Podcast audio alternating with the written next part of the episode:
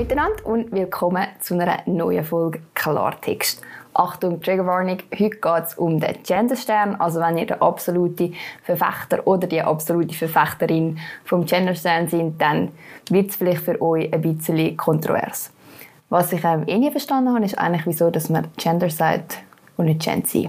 Aber das ist ein anderes Thema. Das habe ich nicht aufgeschrieben. Ich bin ein eher ruhiges Gemüt generell. Was mich aber wirklich nervt, ist, wenn jemand Mitglieder mit einem Genderstern schreibt. Da kommt es mir wirklich fast ob Und ich glaube, dass jedes Mal irgendwo ein deutscher Sprachwissenschaftler einen qualvollen Tod stirbt. Wieso? Eigentlich hat das Genderstern-Experiment nämlich mal recht interessant angefangen.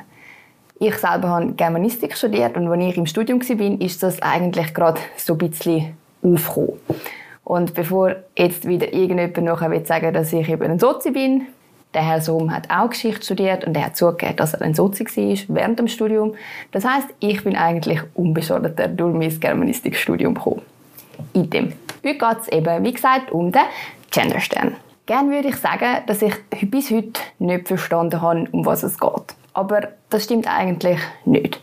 Weil früher ist es eigentlich darum gegangen, dass man die Sprache, also die deutsche Sprache, genderneutral gestalten kann. Man hat dort einen Stern gesetzt, wo man angefangen hat, das Geschlecht von einem Nomen zu sehen. Das heisst, zum Beispiel beim Wort ähm, Maler oder Malerin, hat man den Stern nach dem E gesetzt, also Male Stern.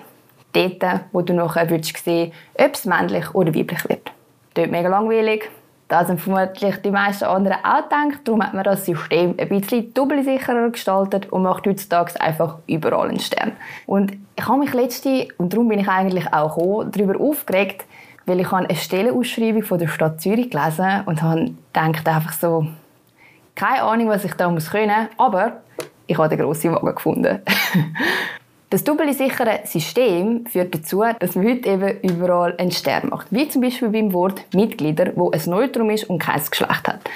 Wer sagt, dass das eine gute Idee ist, zum Mitglieder mit einem Stern zu schreiben, der schreibt vermutlich auch Kinder und Kinderinnen. Und wenn ihr das macht, dann habe ich Fragen. Aber für alle, die meinen, ich hätte es nicht gecheckt, um was es eigentlich geht bei diesem Stern. Mal, ich habe es gecheckt. Es geht darum, zum Leute inkludieren, die vielleicht von diesem Wort sonst nicht angesprochen werden. Aber ganz im Ernst, ich kenne niemanden, der sich von dem mehr inkludiert fühlt. Wieso? Wenn man heute eben genau den Stern aus einem doppelsicheren System jedes Mal macht und nicht dann, wenn es darum geht, zum Leute inkludieren.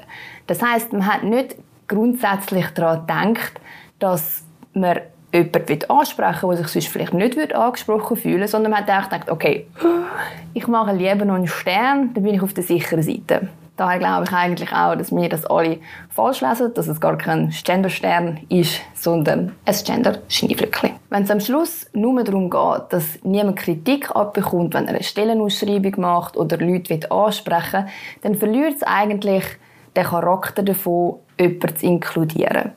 Und ich persönlich glaube auch, Leute, die man mit dem möchte inkludieren, fühlen sich nicht mehr angesprochen durch etwas, das der Großteil der Menschheit einfach nur nervt.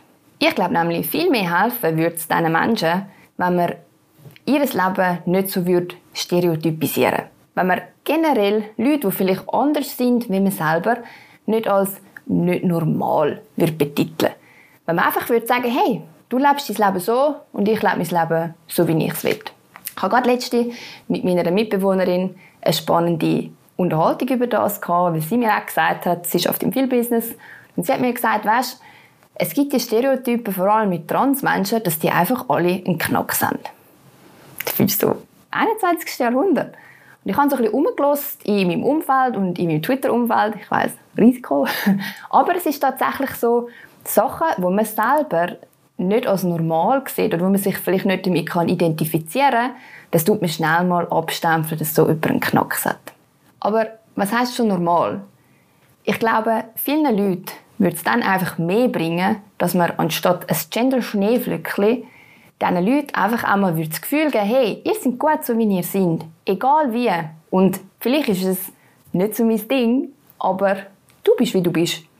Und darum das, was ich euch heute ans Herz legen Lasst doch die Leute einfach das Leben leben, das zu ihnen passt. Und wenn es nicht zu euch passt, dann sind froh, dass das nicht euer Leben ist. Ich danke euch vielmals fürs Zuhören und ich freue mich, wenn es nächste Woche wieder heißt, dass es Erfolg Klartext mit mir gibt. Bis dann!